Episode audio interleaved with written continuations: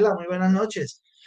Eh, le cuento, Dairo, pues nuestro invitado de hoy es un litigante con bastante experiencia. Estamos hablando del doctor John Alexander Rincón Medina. Él es abogado, conciliador, especialista en Derecho Procesal de la Universidad del Rosario, miembro del Colegio de Abogados Rosaristas. Él es director del área de litigio estratégico y solución de conflictos de la firma Leguity Abogados. Son más de 12 años de experiencia en el litigio, ojo, más de 12 años de experiencia en asesoramiento, apoderamiento y representación judicial de personas naturales y jurídicas en áreas de civil, familia, laboral y administrativo. Así que por ahora, sin más preámbulo, Dairo, ¿usted qué opina? Creo que es hora de darle entrada a nuestro colega, ¿cierto? Sí, hagámoslo entrar ahí. Doctor John, muy buenas noches. Doctor Fernando, buenas noches. Doctor Dairo, buenas noches. Y a los invitados, bueno, al público más bien, buenas noches. ¿Cómo están? Bueno, pues por acá, primero que todo, John, eh, agradecerle haber aceptado la invitación a hablar un rato aquí de un tema importantísimo, que es la facturación electrónica, eh, venir a compartir conocimientos, experiencia y además no solo eso, retroalimentarnos, porque le recordamos a los que nos están viendo y nos están saludando que esto no es un espacio solo de aquí para allá, sino que también queremos recibir sus comentarios, eh, sus, sus, conocimientos también hacia nosotros. Eh, Dairo, recordémosle rápidamente a las personas que se están conectando de qué se trata nuestro espacio. Bueno, hay un tema bastante interesante y un poco pues, polémico con los jueces, es el tema de los títulos ejecutivos, los procesos ejecutivos con base de título valor una factura electrónica, porque pues es un tema relativamente nuevo que apenas ha venido siendo desarrollado normativamente y muchos jueces tienen todavía eh, ese pequeño desconocimiento de los requisitos que debe contener una factura electrónica para que pueda ser título valor y para que obviamente se pueda realizar un proceso ejecutivo. Entonces encontramos una sentencia muy interesante del Tribunal de Medellín y una del Tribunal de Bogotá donde nos da unas pautas de cuáles son los requisitos que los jueces deben tener en cuenta para la emisión de esa demanda. Y así como también qué no deben hacer o qué no deben pedir los jueces, que es obligación de la parte demandada. Entonces nos pareció muy interesante eh, venir a exponerlos acá para si algún juez pues está escuchando y ha venido cometiendo ese error, no lo siga cometiendo. Y para los abogados a los que le ha pasado, que le han negado este, demandas por este tema, pues eh, ya sepan cómo defenderse, tengan erradicado el proceso. Hay también un pronunciamiento de la Corte Suprema de Justicia muy interesante. Y pues eso, factura electrónica en el proceso ejecutivo. Muchas gracias, Dairo. Bueno, yo antes de que entremos en materia, yo sí quiero que, que John, eh, eh, Jimena, ya les indicamos la sentencia, no te preocupes que John nos cuente un poco realmente cuál es la función y cuál es esa, esa labor que usted hace desde su firma Leguity. Perdón, se cortó un poquito, no escuché bien. No, creo que quitó el, el audio del micrófono. John, que antes de entrar, antes de entrar en materia, quisiera que nos contara brevemente, en unos breves minutos, quién es John Rincón y qué hace en Leguity Abogados. Bueno, John, John Rincón Medina es un abogado litigante, apasionado por el ejercicio de la profesión. Eh, también es un emprendedor del sector legal. Eh, pues ya tengo la fortuna de llevar 12 años más de 12 años ejerciendo la profesión y pues aprendiendo todos los días. Eh, amo el litigio, abogo por el litigio. Eh, no es una labor fácil y eso es lo que más me gusta, que lo, lo reta a uno y lo ayuda a uno a salir de la, de la zona de confort. En este espacio de la facturación electrónica, pues quiero hacer muchos aportes desde mi experticia, porque uno de mis campos de acción es el cobro de cartera. Y sí he, evidenciado que la factura electrónica desde que se implementó desafortunadamente, pues voy a hacer unas críticas constructivas. Ha sido una locura su regulación, no solo en la DIAN, sino también en los procesos ejecutivos. Y hasta ahorita, con los pronunciamientos de los distintos tribunales, es que nosotros los abogados tenemos herramientas para poder acudir ante los juzgados y que no nos estén negando los mandamientos de pago. Pues básicamente es eso, ya después entraré pues a profundizar ya con mis, mis críticas respecto a lo de la facturación electrónica. Perfecto, John. Bueno, nada, creo que creo que nuevamente agradecerle, John, por habernos acompañado.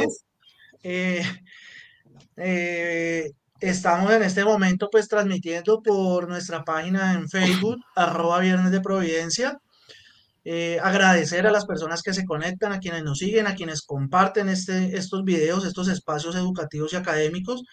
Eh, estamos transmitiendo también en este momento por YouTube. Eh, igual en ambas plataformas queda el video disponible para su posterior visualización. una vez terminada la charla, una vez terminada la charla, más o menos al paso de qué, Dairo, una hora. Sí, más o menos. una hora también nos encuentran en Spotify como Viernes de Providencia, donde pues allí ya como ustedes saben, por el tipo de plataforma, encuentran el audio, encuentran la charla para quienes de pronto manejan y les gusta más esta plataforma. Mm, el día de hoy, como ya lo han manifestado mis, mis colegas y, y amigos, hemos querido traer un importantísimo tema que además considero en teoría novedoso, teoría novedoso porque, no sé, yo creo, yo creo que la facturación electrónica de alguna manera también cobra fuerza o, coge un impulso bastante alto con la entrada de la pandemia. Porque digamos que antes, pues, uno escuchaba, pero uno como que era más, ay, chay, una factura electrónica. Sabía uno que había, que existía, que se movía, pero como que éramos un poco más ajenos. ¿Usted qué cree, John? Así es. Pues tanto es así que eh, de los decretos más importantes que lo mencionan las dos, las dos sentencias es el decreto 1154 del 2020, que coincide pues con la pandemia. Exacto. Entonces, tenemos un avance tan sustancial en facturación electrónica como creo que a la par con la misma implementación de la virtualidad en los litigios, que no quiero discutir más de sobre eso, ya salí hasta acá anoche del tema. Eh, pero bueno, el día de hoy, como les hemos comentado, traemos dos sentencias, dos sentencias que terminan dando unas pautas muy importantes respecto de lo que es una factura electrónica, de cuáles son sus elementos, pero a la vez son sentencias contradictorias y digamos que, o pienso yo, que para resolver de alguna manera esas contradicciones, pues aquí es donde vamos a, a tertuliar un poco y vamos a aprovechar la experiencia de, del doctor John para que cada uno ya pues a partir de las situaciones que se le presenten en sus experiencias, pues puedan tener un poco más de herramientas en ese sentido. Antes de que yo, de que yo me calle un poquito la boca y, le ceda la palabra aquí a mis colegas, pues es importante que implementar la factura electrónica en cualquier comercio en cualquier actividad, en cualquier profesión. Es más, recordemos que nosotros como abogados tenemos que facturar electrónicamente, o ya sea como persona natural o como empresa, pero tenemos que hacerlo. Esto, esta, esta implementación, pues, trae varios cambios en muchos, en muchos procesos a nivel de empresarial y a nivel de cómo funciona entonces la empresa o la persona a través de la prestación de sus servicios. Entonces allí vamos a, encontrar, por ejemplo, lo que tiene que ver con la automatización, lo que tiene que ver con control respecto a la facturación, eh, bueno, en la reducción en el uso de papel y tenemos un mayor respaldo, pienso yo, frente a nuestros clientes. Entonces, es importante que sigamos, no, no que entendamos, porque sé que lo entendemos, la importancia de una factura, y más si es electrónica, pero sí que podamos comprender por lo menos el día de hoy un poco más los elementos, al menos básicos, de lo que implica una factura electrónica, pienso yo. No sé qué opinarán mis, mis compañeros de panel. Totalmente de acuerdo. Entonces, así las cosas, muchachos. Voy a hacer un pequeño recuento porque es muy breve respecto al antecedente de las dos sentencias y damos paso a abrir ya un poco más el, eh, el tema respecto de las consideraciones jurídicas que se tienen en ambas sentencias. Entonces, digo que es muy breve porque básicamente en ambas sentencias todo se resume a, resolver un recurso de apelación proveniente de la negación de dos mandamientos de pago, solicitando el pago de unos títulos, el cual son factura electrónica. Bajo ese escenario, bajo ese escenario, tenemos que el primer, el primer lo niega, obviamente con ciertos argumentos. El segundo, pues también tiene sus argumentos para negarla. Eh, sin embargo, uno de los principales argumentos, por lo menos en la, en la sentencia del Tribunal de Medellín, indica que faltan los requisitos formales de la factura electrónica. Eh, cuando hablamos de requisitos formales, pues entonces el, juez dice, no, mire, falta la firma del obligado, eh, falta la fecha del recibido de la factura, eh, falta por lo menos la constancia de recibido de, que sirve como prueba de aceptación, falta el envío, el, el, comprobante o la copia, la, constancia más bien, del envío del correo al comprador. Y dice, no están los requisitos, por tanto, niego el mandamiento de pago.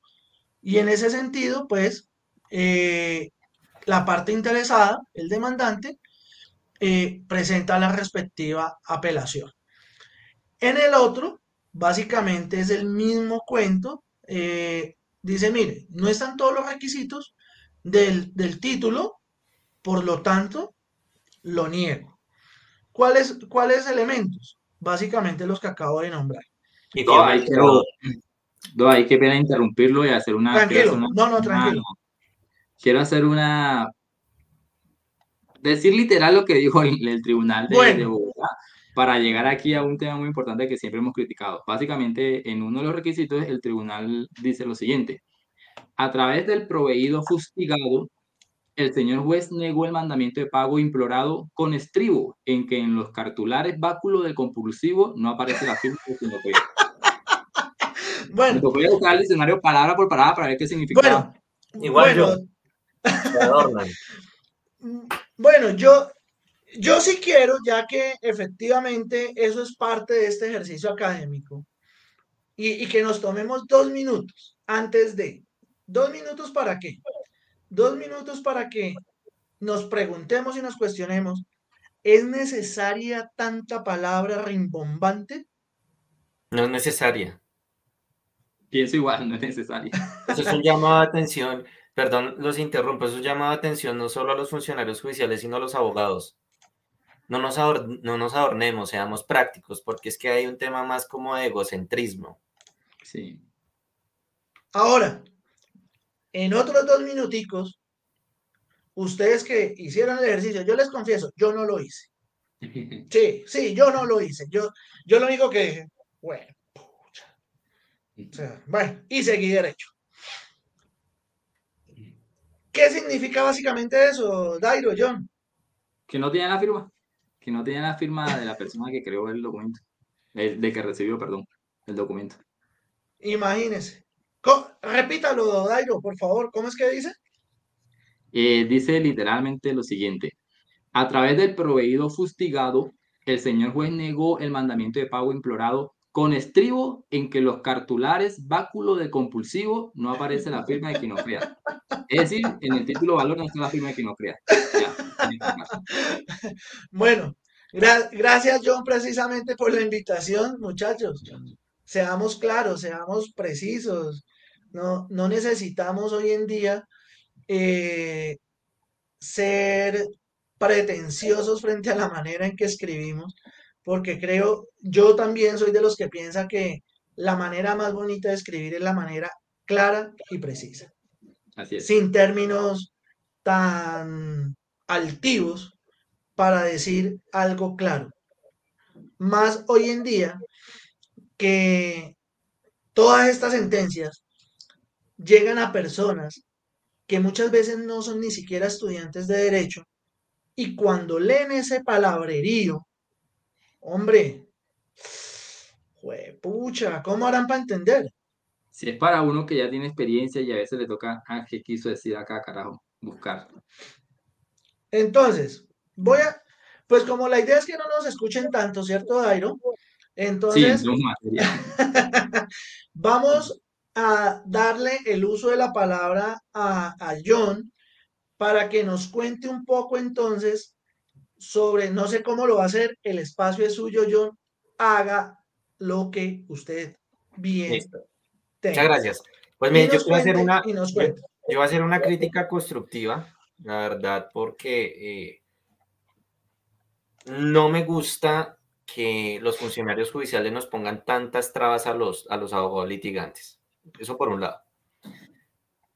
Y quiero resaltar también lo positivo. Frente al Tribunal de Medellín, me pareció excelente la postura, la parte considerativa, la forma como abordó el caso desde lo constitucional. Y si ustedes se dan cuenta, coincidencialmente, es un magistrado que escribe, no se adorna, se hace entender. Hasta, un, hasta una persona que esté estudiando derecho, empezando carrera, lo va a entender, en comparación al Tribunal de Bogotá, que no termina siendo constitucionalista, sino legalista, extremadamente procesalista, y ahí es donde uno va haciendo esa, esa comparación. En cuanto al tema de, la sentencia del Tribunal de Medellín, me parece insólito que el juez de primera instancia, y eso sucede mucho acá en Bogotá, se los digo porque he tenido más de 20 escenarios parecidos. ¿Cómo es posible que si estamos hablando de facturación electrónica, profieran autos donde nieguen el mandamiento de pago con el argumento que no tiene firma de recibido ni fecha. Hombre, yo hago un llamado, utilicemos la lógica y las reglas de la sana crítica. La pregunta es, ¿a una factura electrónica se puede firmar y ponerle ficha de recibido? Como que se les olvidó que estamos en facturación electrónica en un título valor electrónico y no la factura física, que sí, sí, sí, ese era un requisito indispensable. Firma, nombre y fecha de recibido. Si no tenía fecha de recibido, no libraba el mandamiento de pago y sobre eso no hay discusión. Entonces, mi llamada de atención a los funcionarios judiciales es que yo sé que tienen mucho trabajo, que la carga laboral es extensa, pero utilicen un poco la lógica porque en serio uno como abogado litigante, cuando uno lee un auto de esos, uno dice, Dios mío, ¿cuánto tiempo me va a costar a mí interponer un recurso de reposición y en subsidio de apelación? Uno entra dentro de la experiencia como abogado litigante a, evaluar varias eh, situaciones. ¿Qué es mejor? ¿Retiro la demanda y pido la compensación? Para los que no son abogados litigantes, ¿eso en qué se traduce? En que el juzgado hace una compensación a la, oficina de reparto para que no vuelva a corresponder a ese juzgado. Entonces me sale mejor a mí retirar y volver a radicar y cruzar los dedos para que otro juez o otro sustanciador, si sea juicioso, utilice las reglas de la sana crítica y la lógica y diga, oiga, si cumple los presupuestos de la facturación electrónica que más adelante los vamos a exponer. Entonces yo digo, eso que sucedió en el juzgado de primera instancia de Medellín, que pues los que lean la sentencia van a saber cuál es, yo digo, ¿qué es lo que sucede? ¿Por qué salen con esos argumentos? Entonces, eso es una crítica que quiero hacer constructiva porque eso entorpece la administración de justicia, porque retrasa en tiempos la resolución de cada caso. John, listo, yo voy a hacer, yo voy a hacer de alguna manera, qué pena le interrumpo, pero es que no me aguanto, abogado del diablo, respecto a el tema de la negación. Podría atreverme, no sé, y estoy acá suponiendo, a suponer que tal vez estos factores de negativa para librar un automandamiento ejecutivo de pago frente a un título de facturación electrónica es no solamente la falta de sana crítica al, hacer el, el primer análisis del título, sino además la novedad y falta de preparación por parte de los despachos judiciales. ¿Por qué? Porque es que, uno, los despachos judiciales tienen escuela judicial y la escuela judicial hace muchísimos eventos y realmente yo no recuerdo, y si alguien lo sabe, por favor me corrigen, yo no recuerdo que haber visto el primer evento que diga, oiga, vamos a hablar de facturación electrónica. Ahora, sí, claro, ellos tienen el deber de investigar, de leer y de todo este cuento. Pero además, como lo decíamos hace un rato, es un tema tan novedoso que no será un mecanismo también de lavarse las manos y decir, yo como de esto no sé mucho, que resuelva el superior y lo que digan allá porque yo de esta vaina no sé. Puede ser, es factible. Entonces yo, yo me hago una pregunta eh, y la, una de las áreas que menos manejo es derecho penal, pero lo poco que recuerdo de pregrado, ¿podría tipificarse el delito de prevaricato? Porque ¿qué sucede cuando yo represento una compañía y lo he vivido? Donde la factura o las facturas suman entre capital e intereses 500 millones de pesos y estoy a puertas de que caduque la acción cambiaria a los tres años. En ese, en ese escenario estamos hablando de algo bien, bien, bien delicado. Porque si me niegan el mandamiento de pago, yo estoy obligado a interponer reposición en subsidio de apelación. Y si no me dan la razón, tutela por vía de hecho. ¿Cuánto representa eso al, al cliente, al empresario, al comerciante? porque se le da la oportunidad al deudor de que con ese tiempo se insolvente o utilice cualquier otra maniobra para defraudar al acreedor. Es que el tema es bien complejo. Se lo digo porque lo he vivido en carne propia. El proceso ejecutivo, como nos lo pintaban en, en clases de pregrado, no es tan fácil en la práctica no es fácil. Y eso que estamos hablando solo de los aspectos formales del título. Pero cuando logro el primer, por decirlo así, el primer tiempo, que es que logro que libre el mandamiento de pago y decreto medidas cautelares, se viene el otro escenario bien complicado que sería interesante en otra charla, si se puede hablar acá. Las excepciones de mérito, de fondo, se transforman en un proceso declarativo. Sí, nos toca en otro. y mire, John, claro, lo que, usted, lo que usted manifiesta es tan importante que la sentencia del Tribunal de Medellín arranca las consideraciones con dos puntos básicos, dos puntos básicos. Uno, dice, recordemos que es que aquí estamos hablando de un proceso ejecutivo donde se supone hay un hecho cierto. ¿Cuál hecho cierto? Un título. Y un declarativo, un declarativo viene a que se le conceda un derecho. Lo único que tienen en común es que son dos partes en conflicto. Y además, y además, también dice, también dice la, sentencia que, y, yo estoy parafraseando obviamente desde, desde la lectura que hicimos esta semana para, para estar aquí hoy, básicamente en el segundo punto lo que toca es, oiga, además debe probarse, debe probarse la existencia del título. Debe probarse la existencia del título. Y aquí estas son las primeras consideraciones, precisamente empezando a hacer el, análisis, el análisis del tribunal. Y uno dice, oiga, pero eso tan, o sea, ¿para qué el tribunal se desgasta en eso? Mire que tiene mucho que ver con lo que usted está diciendo, John, y es que a nosotros nos pintan siempre los procesos ejecutivos como muy fáciles. No lo son. Entonces, pero bueno, John, sigamos. Bueno, siguiendo con el tema, para entrar a profundizar lo que dice el, tribunal eh, con relación a, a que la factura electrónica presta mérito ejecutivo, uno de los requisitos más importantes y que yo le doy el consejo a los, a los abogados litigantes al momento de evaluar el caso es que evalúen lo siguiente. Ahí me llega, el cliente me envía la factura electrónica. ¿Listo? Yo lo primero que le tengo que solicitar al cliente es, bueno, por favor, dígale a su proveedor de facturación electrónica que le remita el Radian. Muchos van a decir, uy, ¿qué Radian?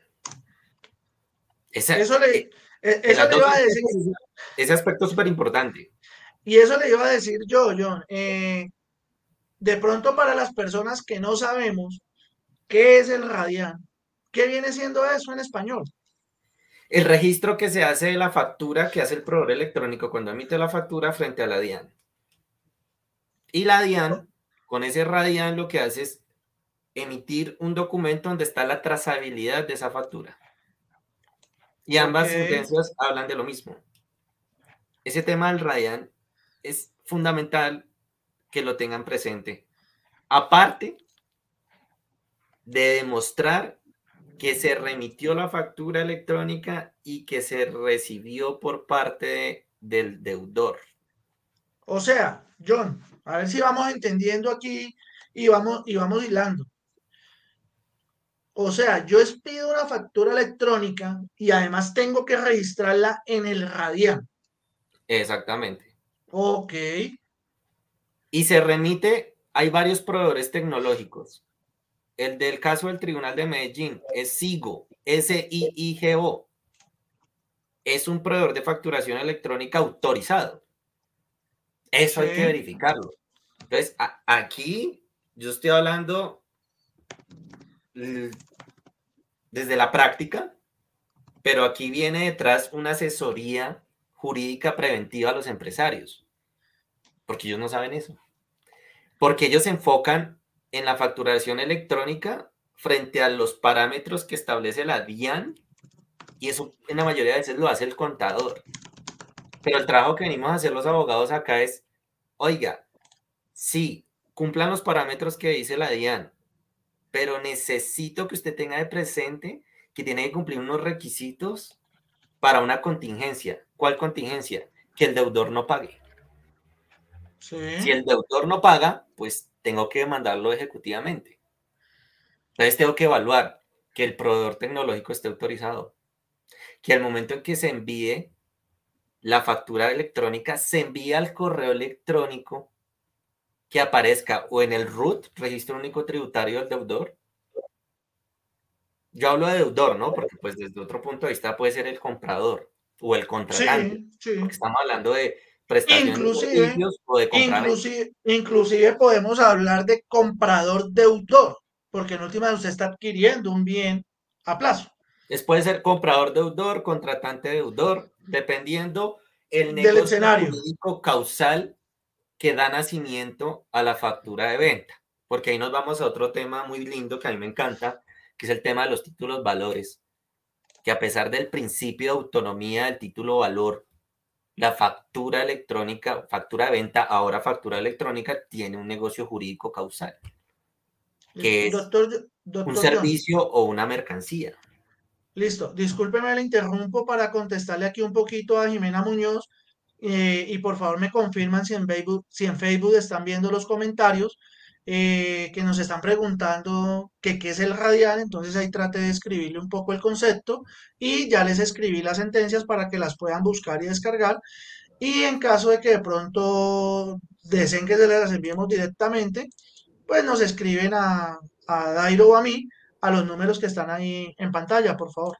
Es que este tema es muy importante. O sea, para los que nos dedicamos a cobrar cartera, a iniciar procesos ejecutivos, que tenemos clientes ya sean empresarios, emprendedores, inversionistas que manejan facturación electrónica es fundamental. Y esto ha sido de una curva de aprendizaje, o sea, yo he tenido que vivir la curva de aprendizaje desde pandemia, como muy bien lo dijo el doctor Fernando. Y yo se lo advertí a los clientes, tengan paciencia porque la curva de aprendizaje, como todo en Colombia, va a ir un tiempo. Y hasta ahorita es que nosotros estamos teniendo estos elementos para poder pelear bien o por lo menos tener una demanda con una buena fundamentación jurídica, unos medios de prueba conducentes, pertinentes, útiles y prácticamente advertirle al juez, oiga, no me vaya a negar mandamiento de pago por esto porque ya lo tengo. A eso estamos jugando hoy en día los abogados litigantes que nos dedicamos al cobro de cartera. Entonces, siguiendo con, con lo que venía hablando, hay que tener en cuenta que hay que enviarle la factura electrónica o al correo electrónico del root o al correo electrónico que aparece en el certificado de existencia y representación legal o cuando la empresa del que maneja un formulario y el deudor, comprador o contratante suministra ese correo electrónico. Porque ya también sucede que niegan mandamientos de pago que porque el destinatario no es el correo electrónico que aparece en los documentos que yo les estoy diciendo. Entonces, hay que tener mucho cuidado porque el empresario se está jugando su flujo de caja con estos pequeños detalles. Entonces, hablando en términos prácticos, ¿yo qué le tengo que demostrar al juez? Ya lo dije, registro ante la, ante la DIAN, Radian que se haya enviado la factura electrónica, que haya un acuse de recibido. No me interesa, no es tan importante, no es tan importante que el deudor, deudor, comprador, contratante diga, la acepto, porque resulta que existe algo que se llama aceptación tácita. Y la, eso está explicado en las dos sentencias. La, la aceptación tácita consiste en que desde el momento en que yo recibo la factura, tengo tres días para objetarla. Si no la objeto, queda aceptada la factura y presta mérito ejecutivo. Ahora, recomendación que yo le hago a los abogados. Tengan mucho cuidado cuando hayan instalado una demanda ejecutiva. Siempre examinen el negocio jurídico causal. ¿Qué quiere decir eso? Que su cliente haya cumplido con el contrato y que la contraparte esté incumpliendo. Sea el contrato que sea, prestación de servicios, suministro, obra, compra-venta. A eso me refiero con negocio jurídico causal. ¿Por qué? Porque nosotros no nos podemos arriesgar a iniciar un proceso ejecutivo que porque la factura electrónica cumple con los requisitos formales y los de fondo qué? Que eso sería interesante hablarlo en otra en otro live porque estamos acá hablando son de los requisitos formales. Doctor John, disculpe lo interrumpo, por acá nos preguntan, cuando se refiere al proveedor, ¿quién es? Recordemos que es un tema que de pronto tenemos términos que no, no todos manejamos. Entonces, cuando hablamos de proveedor, ¿a quién nos referimos? excelente pregunta. Voy a poner el ejemplo que es verdadero. El doctor Fernando a través de Liquisoft es un proveedor de, mío. ¿Por qué? Porque él me está prestando un servicio a mí de liquidaciones de crédito. La empresa tiene sus proveedores. Un ejemplo, una empresa, eh, el contador es un proveedor. es el que le provee servicios. Ese es el proveedor. Entonces el proveedor a mí me emite una factura por esos servicios. Yo como firma de abogados, como abogado, soy proveedor de la empresa o prestador del servicio. Básicamente esa es la figura del proveedor. Ok. Y en este caso, para efectos de la facturación, John, la norma y por allá en la sentencia creo que nos hablaban entonces del proveedor tecnológico. Ah, eso es otra cosa. Exacto. Listo, porque si le quitamos la segunda palabra, hablamos de lo que yo les dije. Sí, lo que pasa es que quería, quería, quería que, como le decía, como tenemos personas que no todos de pronto hicimos el ejercicio como lo hacemos nosotros, entonces quiero contextualizarla. Por eso le pregunté quién es el proveedor y ahora entonces, ¿quién es el proveedor tecnológico? El proveedor tecnológico es la persona jurídica autorizada para prestarte a ti el servicio como empresario, emprendedor o independiente de facturación electrónica. Si no me entienden, me, no me hago entender, me rediseño y lo explico de mejor manera. Pero ese es el proveedor tecnológico. Listo. Creo que, creo que por lo menos a la persona que nos preguntaba le quedó claro. La, la respuesta, la respuesta es sí. El tribunal es SIGO. Ajá. ¿Listo? Y en la de Bogotá es War Office. Y esa no la, no la avalaron. Ajá. Por ser tan ritualista también. Listo, doctor John, discúlpeme la interrupción, continúe. No, tranquilo. Entonces, básicamente, esos son los requisitos, los más importantes. Que ahí viene la sentencia del Tribunal de Medellín que me encanta y que, que, que invito a todos los que nos están viendo que la lean y que los invito a que aborden, abordemos el derecho de esa manera, desde la Constitución. Yo me, no, no, tengo especialidad en, especialización en constitucional, soy procesalista, pero en, en posgrado me enseñaron, y un gran maestro que siempre lo, lo, nombraré, Jairo Alberto Restrepo Izaza, me enseñó a, a, a, siempre abordar el derecho desde la Constitución, la pirámide de Kelsen, siempre. Entonces, en, esa sentencia del Tribunal de Medellín, abordan el caso desde la Constitución. Artículo 228 de la Constitución. Prevalencia del derecho constitucional sobre las formas. El doctor Fernando, que también es procesalista, lo sabe, que el derecho procesal está está al servicio del derecho sustancial. Está para materializar el derecho sustancial y el derecho procesal no se puede volver un obstáculo para la materialización del derecho sustancial, que eso es básicamente lo que dice el Tribunal de Medellín. Y el Tribunal de Medellín hace algo interesante. Le impone la carga al demandado de demostrar varios, varios supuestos y eso es lo que se debería hacer.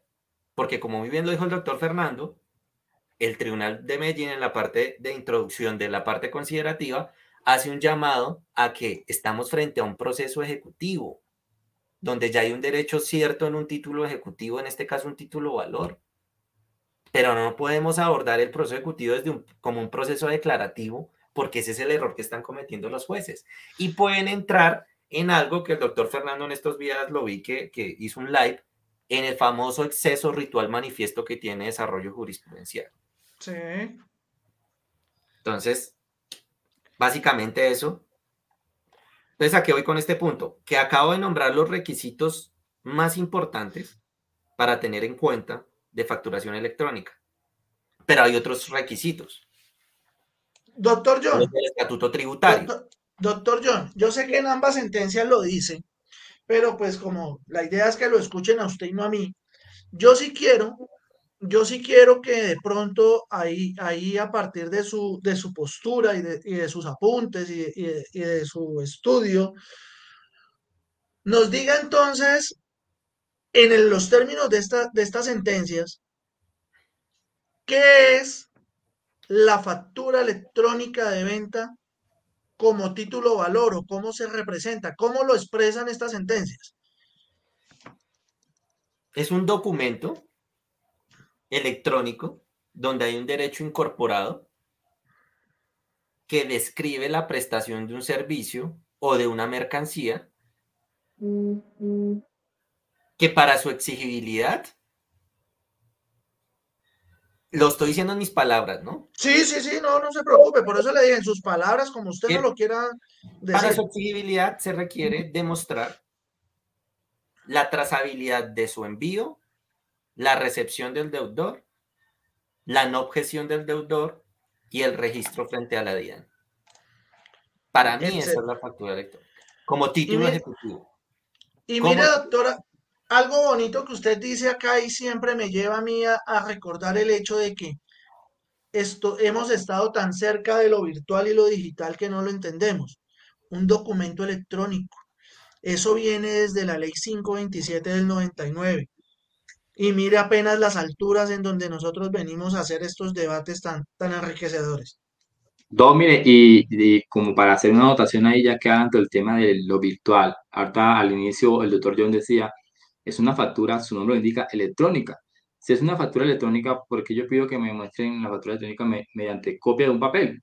O sea, entonces hay una sentencia muy interesante de la Corte Suprema de Justicia, la STC 160-19 del 2022, donde la Corte Suprema de Justicia básicamente dice, es una factura electrónica usted, el juez, para emitir la demanda y para verificar los requisitos que acaba el doctor John mencionar, pues ¿dónde lo verifican? Si es electrónico, pues en una plataforma. La DIAN tiene dispuesta una plataforma donde usted ingresa el, número, no sé cómo llama eso, de la factura electrónica, y ahí le da los siguientes datos. Por ejemplo, contiene la información del emisor y el legítimo tenedor, la constancia de recepción, un número de serie y folio, la fecha de su, expedición y la constancia de ser un documento válido, validado por la DIAN. Entonces, básicamente, ¿qué debe hacer un juez cuando llega un proceso, o qué debería hacer un juez cuando llega un proceso ejecutivo por factura electrónica? Tomar el número de la factura electrónica, ir a la página de la DIAN, verificar que cumpla los requisitos y listo. O sea, no tendría por qué, allégueme el correo electrónico, allégueme esto, no. Vaya a la plataforma y la plataforma verifica si cumple con los requisitos, porque es un tema electrónico, pues se verifica en una plataforma electrónica, o sea, no tiene pierde. A mí, con respecto a lo que dice el doctor Dairo, a mí me han pedido certificado de firma digital. Haga el favor. O sea, son, fue un auto que inadmitió demanda. Me dio término para subsanar, pero yo dije, este es un auto supuestamente inadmisión, pero que en el fondo va directo a una negación de mandamiento de pago. Que me, me atrevo a pensar que lo que expuso la, la, el supuesto que expuso el doctor Fernando es cierto no sabemos, venga, me desencarto esto. Venga. Entonces, donde yo hago el llamado de atención, venga, que esa conducta es disciplinable. Podría ser. Ahora, ahora muchachos, mire, el, el doctor Dairo nos expuso a un término que pues, si bien es cierto, recuerden que estamos todos aprendiendo, ese código, ese número del que habla el doctor Dairo, se llama o es más conocido como el CUFE. Nosotros tal vez lo hemos, lo hemos, lo hemos, lo hemos leído por ahí, el CUFE, que es el código, es el código único de facturación electrónica y en uno de estos decretos, no recuerdo si el 1154 o el 2242, inclusive hay una partecita, me disculpan si no lo tengo memorizado, eh, dice que los jueces o ante eh, eh, eventos judiciales, los jueces podrán validar la trazabilidad y negociabilidad del título ejecutivo, del título valor en esa plataforma. ¿Con qué? Con el CUFE, que es el Código Único de Facturación Electrónica. No, pero mire que, que, de hecho no es ni siquiera, aquí saliendo un poquitico el tema, no es ni siquiera culpa de los jueces, por decirlo así, es es culpa de la sociedad y de la cultura. Yo me acuerdo también el tema de cuando los jueces emiten una sentencia o un documento, por ejemplo, me pasaba mucho con las medidas cautelares. Las medidas cautelares las emite el juez con su firma electrónica y ahí da un número para que las entidades validen ese, ese documento si es si, bien, si proviene o no del juez.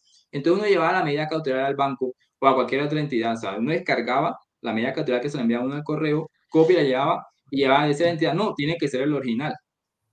O sea, estamos en la parte electrónica, mira, aquí hay un número, verifique si ese, ese oficio es legítimo. No, entonces pasa lo mismo también con los jueces. Entonces tienen un número donde vienen, vienen, pueden este, verificar si es original o no, verificar la trazabilidad y la misma, y no lo hacen. Pero es como parte de la sociedad, de la cultura, de que todavía no estamos este, 100% este, esa virtualidad todavía no, no, no, la asimilamos, no asimilamos todavía el tema. No, tenemos, no tenemos cultura digital. Exactamente. Y voy a tocar un tema que el doctor Fernando dijo que no lo tocáramos, pero hay que tocarlo.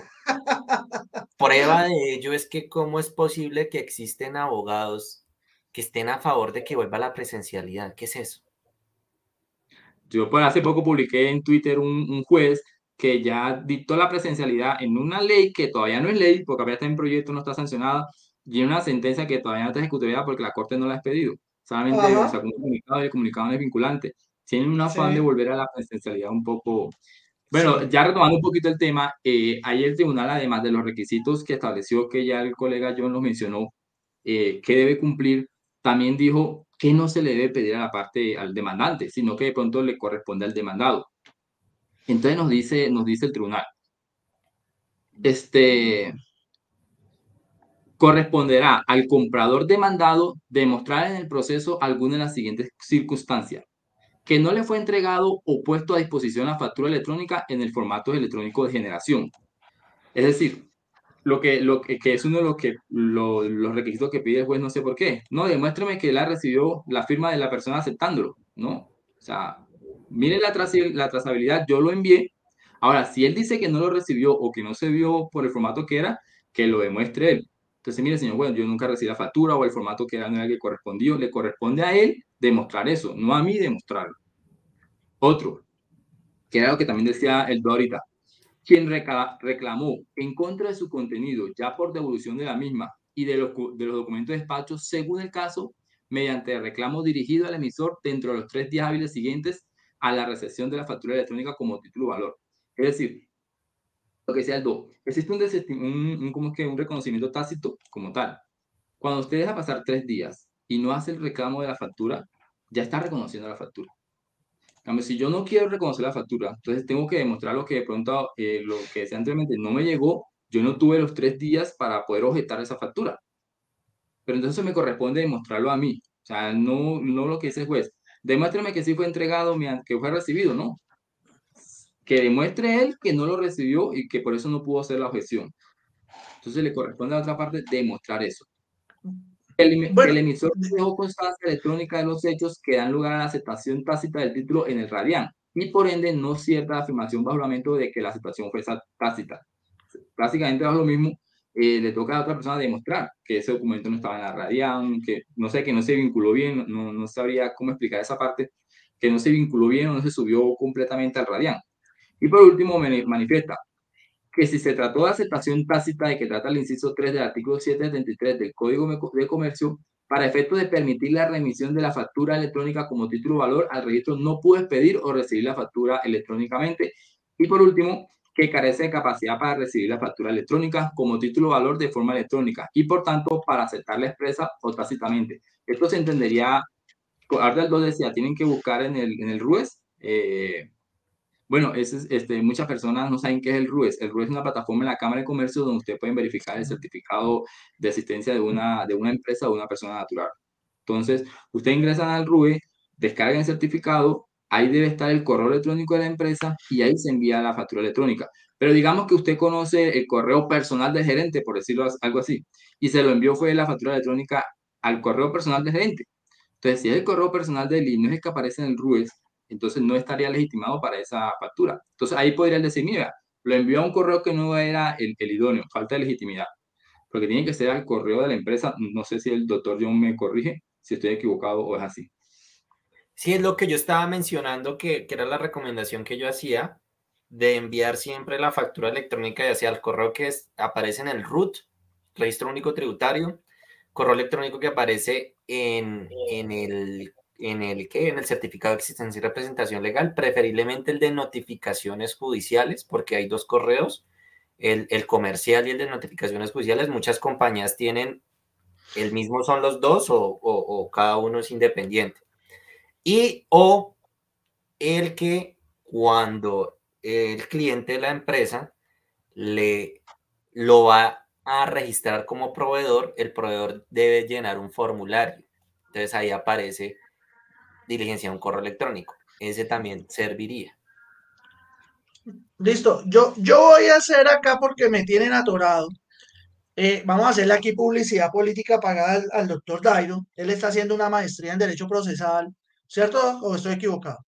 Sí, señor, maestría en Derecho Procesal. Eh, entonces aquí les cuento, colegas, que están ante tres procesalistas, porque yo también soy especialista en procesal. El doctor Dairo con, ha iniciado su camino de la maestría en Derecho Procesal. El doctor John también es procesalista. Eh, doctor Dairo de la Libre, nosotros del Rosario. Oiga, y algo que decía el doctor Dairo ahorita, me llevó inmediatamente el, pensamiento procesalista. Oiga, la inversión de la carga probatoria le está diciendo al juez, oiga, es que la carga de la prueba no es del demandante, es del demandado. Usted no tiene por qué hacerle la tarea al demandado. Porque es, una presunción. Exacto, es una presunción de, de certeza del derecho. Entonces, ojo, la carga de la prueba de esos hechos de los que nos habló, de lo que debe probar la parte demandada, de lo que nos hablaba Dairo, es a cargo del demandado, no tarea suya. Entonces, eh, eh, bien interesante. Y, eh, doctor John, siga. Hay una pregunta supremamente interesante que hace Alejandro Galeano. Dice, cordial y respetuoso saludo. ¿Cuál sería el trámite para objetar la factura en el término de los tres días? Esa pregunta me parece muy buena. Excelente. Lo voy a hacer en términos prácticos. Yo celebré un contrato de obra civil. Soy contratista. El doctor Fernando es contratante. Resulta que yo por dármelas de avispado, le envío una factura por mil millones por el servicio que yo todavía no le he prestado. O sea, no le he terminado la obra. Pero como estamos en Colombia, entonces yo me las di a avispado y voy a jugar a esos tres días a decir guarda silencio. Entonces él recibe la factura. Entonces él va, él sabe que yo como contratista y el contratante, yo no le he cumplido. Entonces él simplemente lo que tiene que hacer es llamar a su abogado, a su asesor legal, comentarle la situación y su asesor legal le va a decir, mire, usted va a enviarle un documento, un correo electrónico, preferiblemente certificado a través de, por ejemplo, la empresa Recomiendo Extra, eh, entrega de Servientrega, es muy buena.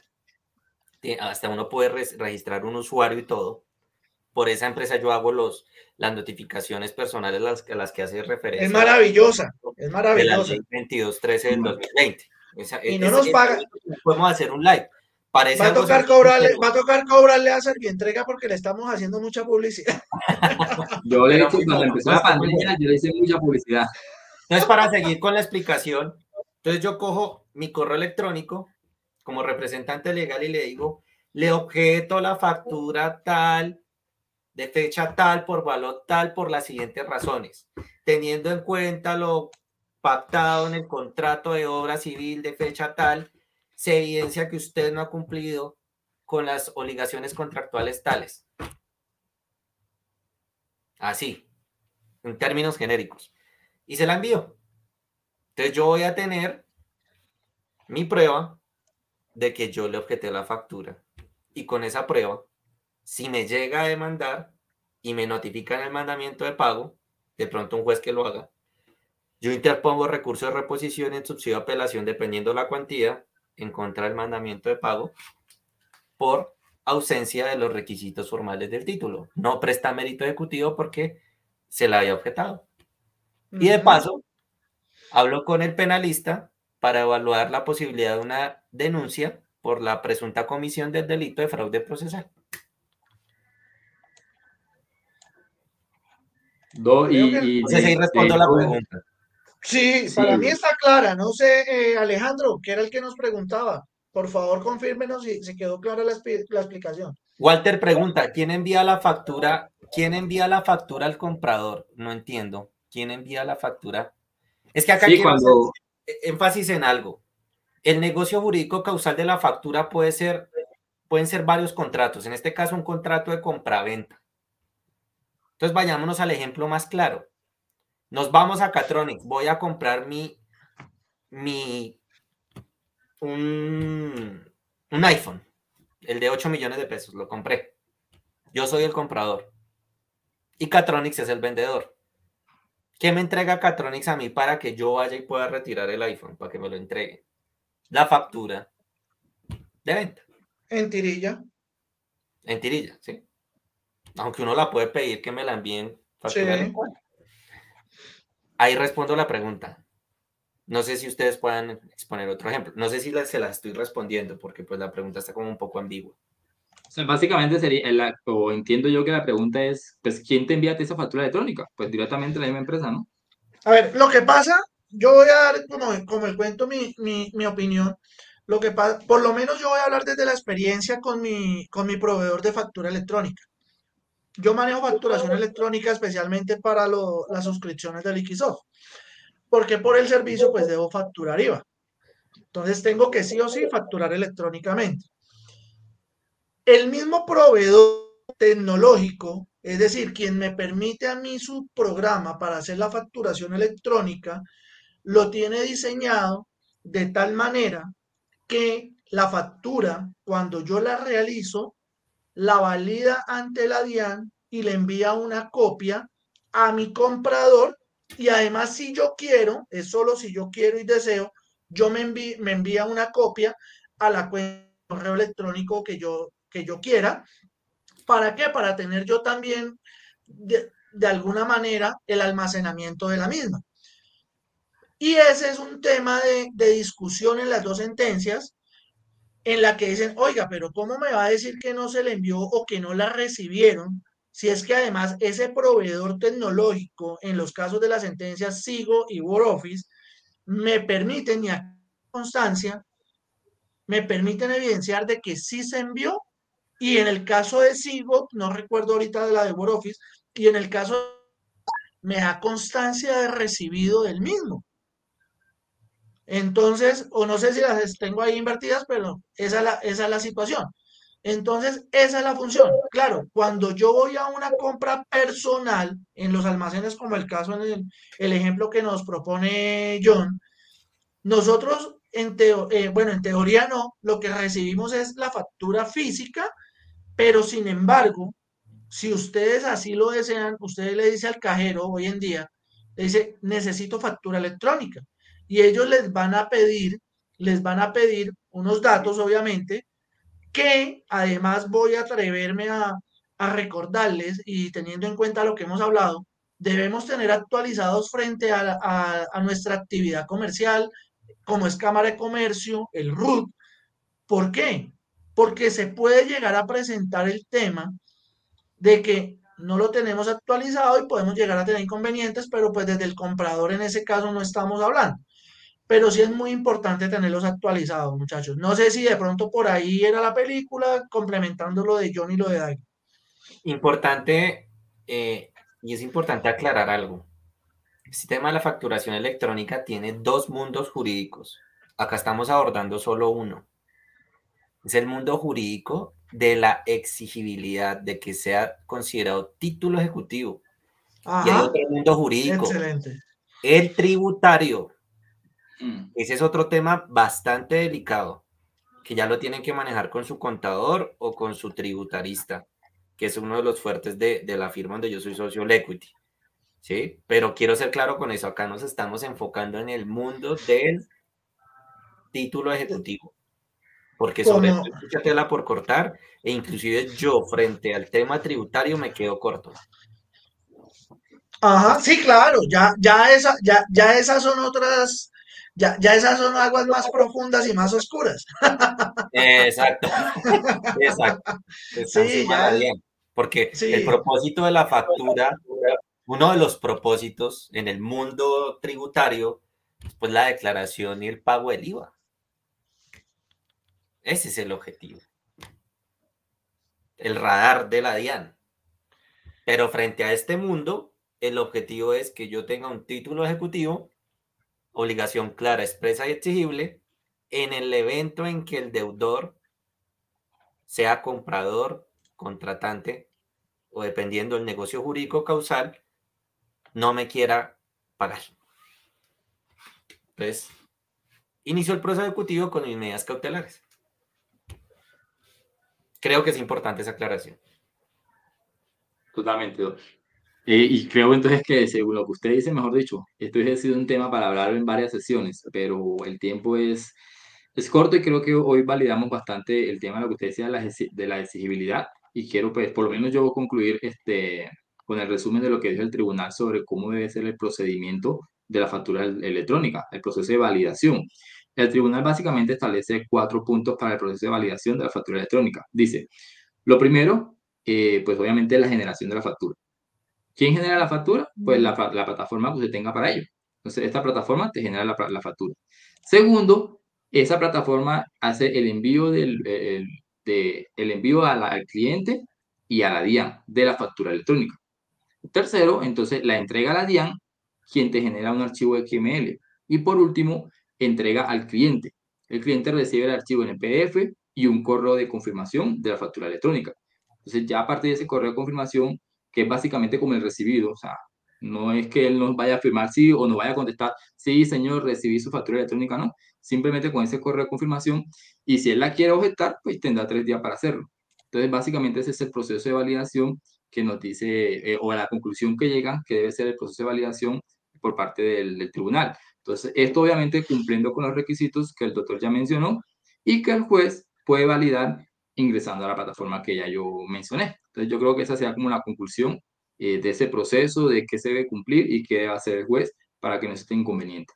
Desde, desde esa perspectiva, desde esa conclusión, si vemos, el, el, tema tampoco es ni tan complicado, ¿no? O sea, hay unos requisitos que el doctor John ya, me, ya mencionó, se debe cumplir, el juez lo puede validar en una plataforma y listo, sería como por resumirlo así cortico, no, porque realmente es un mundo bastante grande con muchas vicisitudes. Hay un punto importante que ya quiero, quiero, quiero concluir, eh, que, que, que, que, yo lo vi por experiencia personal. El doctor Dairo me puede hacer el favor y repite los dos tipos de formato, PDF y el otro es tres siglas. XML. ¿Lo repite otra vez, por favor? XML y PDF. Listo, porque es que cualquiera que lea las sentencias va a decir, ¿qué es eso formato XML? A mí me pasó.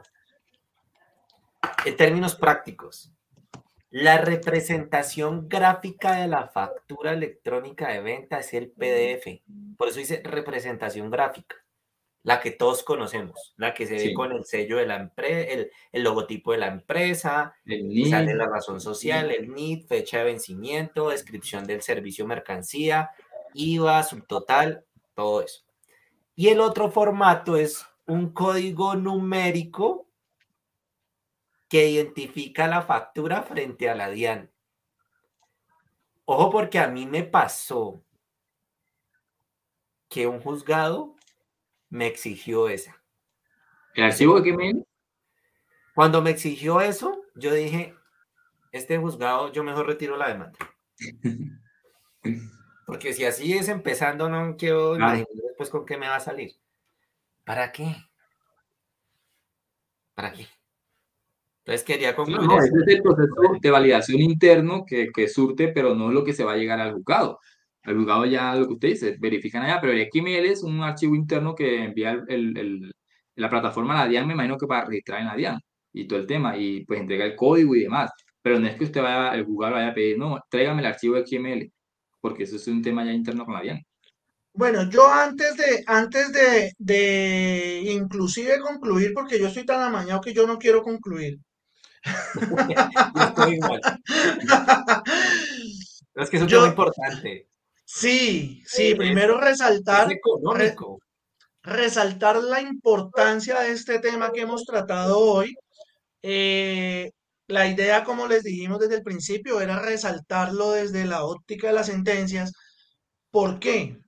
porque nos encaminan a cómo debemos presentar un proceso ejecutivo frente a un título como la factura electrónica y cuáles son sus requisitos. desde el punto de vista judicial. Eso es un aspecto muy importante. Al inicio, yo les comentaba que las sentencias, a pesar de que tratan el mismo tema, desarrollan los mismos elementos formales y materiales necesitamos para exigir una, una factura electrónica, los invita a que sigan arroba viernes de en Facebook. pero además que compartan los videos.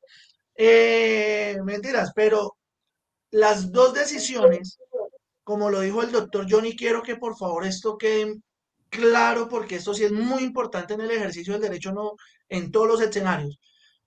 Veamos cómo uno de los tribunales dice, oiga, sí, los formalismos son importantes y son necesarios. Pero ojo, no olvidemos que el derecho procesal es para poder llegar a la materialización del derecho sustancial. Y se torna en una figura constitucional que dice, vamos a revocar la decisión. Mientras que el otro tribunal, que es el de Bogotá, dice, ah, ah, estos son requisitos sí o sí que usted me tiene que presentar. Y muchachos, para los que de pronto no alcanzaron a, leer la sentencia, confirma la decisión y por lo tanto se mantiene la negación del fundamento de pago, llevándonos, sí, llevándonos a un punto como conclusión de esta charla a un punto supremo crítico. ¿Por qué? Porque en el mejor de los escenarios tenemos el tiempo para, oiga, listo, me la rechazó, la voy a volver a presentar que me caiga en otro lado y sale. Además que estamos en Bogotá, entonces, con el caso de la sentencia, es Bogotá, tenemos acá 100 juzgados para qué? Para jugar. Pero el problema no es ese. El problema es como lo expuso el doctor John. ¿Qué pasa si nuestro cliente nos busca a de una prescripción y caemos en garras de estos juzgados y de estos tribunales que efectivamente buscan requisitos más allá de lo que son. Entonces, yo sí los invito, colegas, y efectivamente, por acá nos dice, por acá nos dice Jimena, parte 2 de la facturación electrónica. Eh, yo sí los invito uno. En materia de, en materia de facturación electrónica, eh, Angie, cualquier cosa, la sentencia, si quieres, nos escribes a estos números que están en pantalla rotando y con mucho gusto te las enviamos. Uno, ya tenemos claros desde el punto de vista jurídico y judicial los elementos.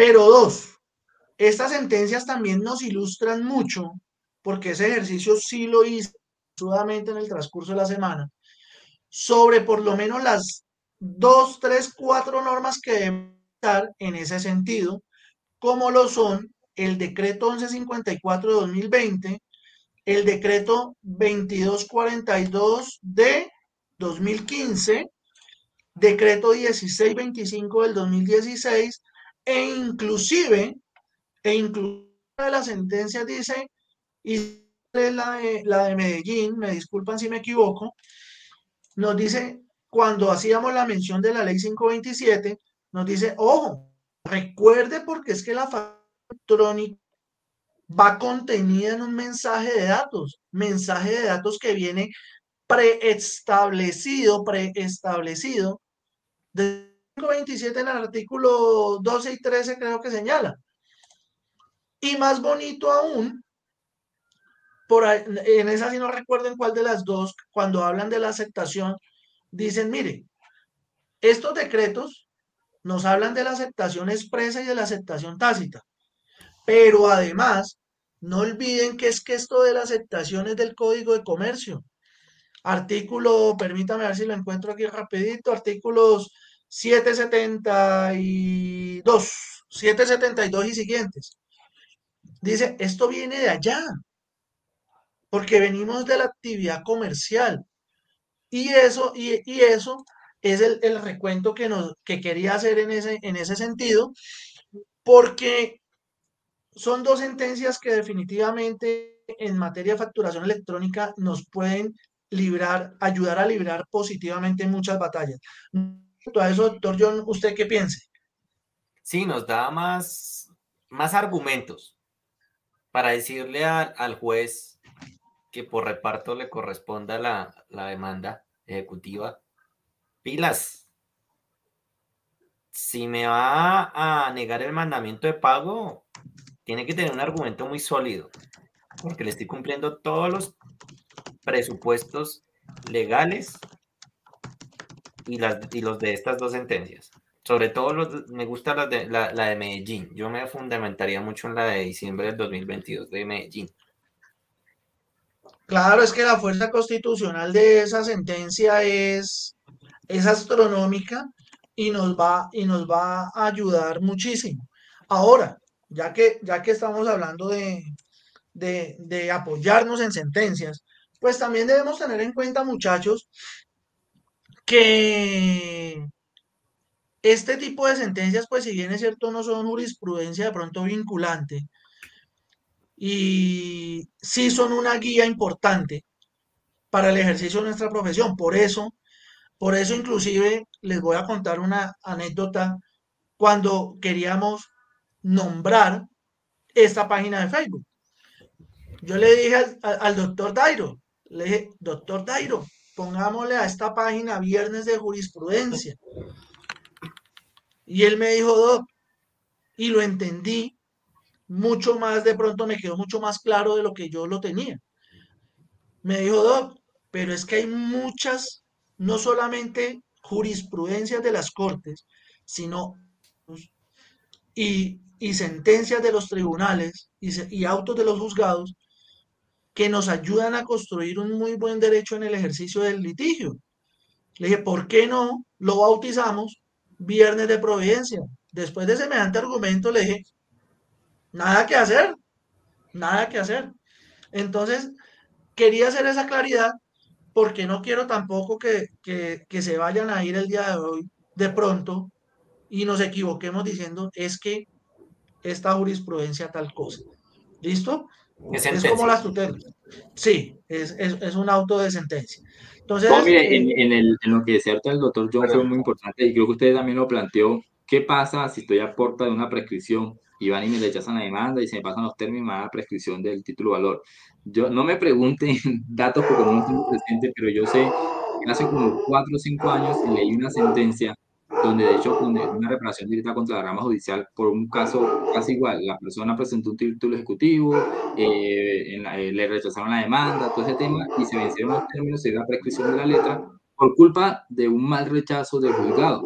Esta persona incluso se fue hasta con tema de fiscalía y presentó una reparación directa contra la rama judicial porque fue básicamente por culpa de uno de sus superiores jurídicos que se dio la caducidad de la acción y efectivamente ganó y era un dinero bastante fuerte, creo que estamos hablando casi que como de 2 mil o 3 mil millones de pesos en su momento. Yo hace como 4 o 5 años recuerdo haber leído esa sentencia. Entonces, eh, es muy delicado ese asunto de que los jueces no entiendan cuáles son los requisitos. Y aparte que, en ese es otro tema, pero es muy importante, muchos jueces este, rechazan y admiten demandas por requisitos que no están en el código. Y ya lo he hecho muchos doctrinantes, lo hemos dicho en muchas ocasiones, solamente me pueden admitir la demanda por los requisitos tasativos que me dice el Código General de Procesos. Si no está en el Código General de Procesos, usted no me lo puede venir aquí a, a, a por un requisito que no existe. Son tasativos los requisitos de inadmisión. Entonces, muchos jueces están requisitos que no están en el código y pueden generar un perjuicio para la rama judicial y ahí vienen problemas ya penales, disciplinarios y civiles con, eh, por este tipo de decisiones un poco arbitrarias, por decirlo así, lo que dice el tampoco soy penalista, pero no sé hasta qué punto eh, por andar pidiendo, eh, haciendo exigencias que no están en el código. Entonces ese es un tema bastante delicado, quería como concluir con eso y también, ya como para despedirnos porque ya se nos alargó el tiempo, vienen dos sentencias muy, muy interesantes que le van a servir mucho. Eh, más adelante una, una, una del tema, pero son dos sentencias que yo sé que les va a gustar, sobre todo una de ellas que yo la quiero no le he hecho la propuesta al doctor Fernando, no sabe, pero va a ser muy interesante porque va a ser muy va a estar, Yo todavía no sé cuál es, pero va a estar genial. No, es genial porque es muy práctica y le, le adelanto va, va, a tener mucho que ver de cómo hacer un contrato a los abogados, qué debemos tener en cuenta y demás. Entonces va a estar muy, muy puntual la sentencia. Muy interesante. Y sí, porque muchos abogados nos estamos equivocando con los cuadros de prestación de servicios, así que va a estar fenomenal. Yo quiero... Entonces, invitados viernes a las 7 pm. Doctores, yo les propongo a ustedes algo. Yo quiero, yo quiero premiar la disciplina, la vocación y la pasión de los que, de las personas que nos están viendo un viernes a las 8 y 18 de la noche. Y es que les quiero dar una perla, un tesoro jurídico frente a esa situación que le llegue a uno el caso donde ya está a puertas de cumplirse los tres años, en el caso, digamos, de la factura o el pagaré o el cheque seis meses para que caduque la acción cambiaria. Entonces, este tip vale oro. Si a mí me llega el caso, facturación electrónica, un título, una factura de 2 mil millones, que han estado intentando negociar y negociar y se van pasando los tres años. Y yo digo, y yo sé que por experiencia me pueden negar el mandamiento de pago, yo tengo un plan B, o bueno, un seguro de vida. No recuerdo con exactitud el artículo, pero yo puedo enviarle un requerimiento formal por correo certificado al deudor para interrumpir ese término de caducidad de acción cambiaria. Les tengo esa perla. ahí, ya. Que si me yo, sabía, yo sabía que lo iba a decir, ahí está. Mírenlo. Ahí está. Ese tip vale oro. Porque además, bueno, yo no sé, doctor David, me disculpa si de pronto nos estamos alargando un poquito, pero lo importante, por lo menos, de este tip que está dando el, el doctor John, que efectivamente vale oro, es porque si ustedes leen ese inciso final de ese artículo, no suspende, interrumpe. Vuelve otra vez. Y les voy a dejar en el tintero la tarea si quieren suspensión e interrupción son diferentes. Ahora, hay que aclarar que no solamente para el título valor de factura electrónica, ¿no? Eh, aplica ah, para, todo, Dos, este, ya que el 2 dio un T y, los premios acá, yo también, eh, otra cosa que no le había comentado al doctor, se me ha olvidado hasta una semana ocupada, pero que lo tenía en el tintero, vamos a prever a las personas que están viendo, no sé si el 2 se anima, también puede animarse, al menos yo voy a premiar a las personas que siempre se cuentan con nosotros a estos live. Vamos, voy a entregar cinco libros de introducción a la práctica de mi autoría de manera gratuita. Eh, luego le estaremos diciendo cómo, cómo va a ser el sorteo para que todas esas personas que nos ven, entonces vamos a buscar una forma de sortear cinco libros. Sí, pero a partir del otro viernes. Pero a partir sí, no, apenas vamos a planear esta semana con el ah, Yo te lo escribo y planeamos cómo va a ser el sorteo. Sí, porque, si, sí, porque si no, no nos, dejan, no nos dejan dormir hoy pidiéndonos los libros y pidiendo todo. Entonces, no, a, partir del viernes. Bueno, Apenas una idea que, que, tenía que no había contado al dos y la, y, la conté no, Está bien, porque aquí hay, aquí hay personas muy juiciosas que nos han acompañado durante estos varios viernes, ya nuestros tres viernes. Eh, entonces sí, sí, creo que de alguna manera podemos retribuir esa compañía. Eh, antes de que se me escape, colegas, eh, no olviden, no olviden compartir esta página de Facebook que es de ustedes para ustedes de abogados para abogados, haciendo una labor de enriquecimiento mutuo, porque nosotros también nos aprendemos comentarios con sus aportes. Eh, estamos en Facebook, en YouTube y en Spotify como Viernes de Providencia. No olviden compartirla. No olviden comunicarse a los teléfonos que están pasando ahí en el banner eh, por si tienen alguna sentencia de interés. Si quieren venir a participar, como lo hizo hace ocho días la doctora Carolina y como está el doctor John el día de hoy, no duden en escribirnos a los números, nos indican de qué sentencia quieren hablar y con muchísimo gusto lo traemos. Si dicen, no, lo mío no son las cámaras, no es hablar en público, pues nos dice y nosotros hacemos la tarea con el doctor Dairo de venir a pasar la pena no hay problema. ¿Listo? Entonces con eso, doctor John, un agradecimiento súper, súper especial por haber aceptado la invitación. Eh, yo sé que aquí el, el tiempo es corto y se nos pasa volando porque es retroalimentación de quienes nos ven y de nosotros. Entonces, pero nada, agradecerle y esperamos que no sea la primera y la última vez. Gracias a ustedes por la invitación, la verdad. Eh, a mí me apasiona esto. Y, y temas es lo que hay. Entonces, no, y, acá usted invitado a cualquier otro tema que, que, quiera hablar, que también tenga buena experiencia. Eh, acá invitado el, el, auditorio suyo y realmente muy contento. Muchos me preguntan por el WhatsApp, no, estuve un poco callado hoy. No, pero es que el que sabe es el doctor John. Yo, no, yo este tema no es que lo maneje mucho, solo leí la sentencia y no temita. Entonces, por eso el expositor principal que tiene experiencia y aprendí mucho, créame que hay unas cosas que no tenía claras me sirvió mucho también la charla porque lo que es mucho con el doctor, eso se trata de que aprendamos entre todos. Yo no me las sé todas, el doctor no las sabe todas, acá no somos, ni siquiera porque fuéramos magistrados de la Corte Constitucional, creo que no las podemos saber todas. Hay muchas cosas en el derecho por aprender. Cada día yo aprendo algo nuevo y hoy aprendí muchísimo con el doctor. Muchísimas gracias por, esa, por estar aquí presente, por acompañarnos y lo esperamos en otra oportunidad. No, es con gusto, es con gusto y créame que la, la, la meta es que, esto inclusive se pueda transformar en un método de educación distinto, muy práctico. No estar en un escenario de, tan académico, tan... no, inclusive, inclusive mire, lo bonito, mire, mire lo bonito, mis colegas, que los dos videos, las dos clases, pues no clases, las dos charlas, las dos tertulias que hemos hecho, ya llegan a las cerca de 9000 reproducciones solamente en Facebook solamente en Facebook. Eh, no he mirado la estadística en, YouTube, pero llegar a 9000 personas que nos están viendo es algo importante. Es algo importante porque precisamente no es solamente quienes nos acompañan acá en el en, en el en vivo, sino quienes lo ven después. Entonces, nada, nada, un agradecimiento especial. Por mi parte, les deseo excelente noche, excelente fin de semana, que descansen y los esperamos acá el próximo viernes y que no dejen de compartir Viernes de Providencia. Igualmente, feliz noche. Éxitos y bendiciones. También al público.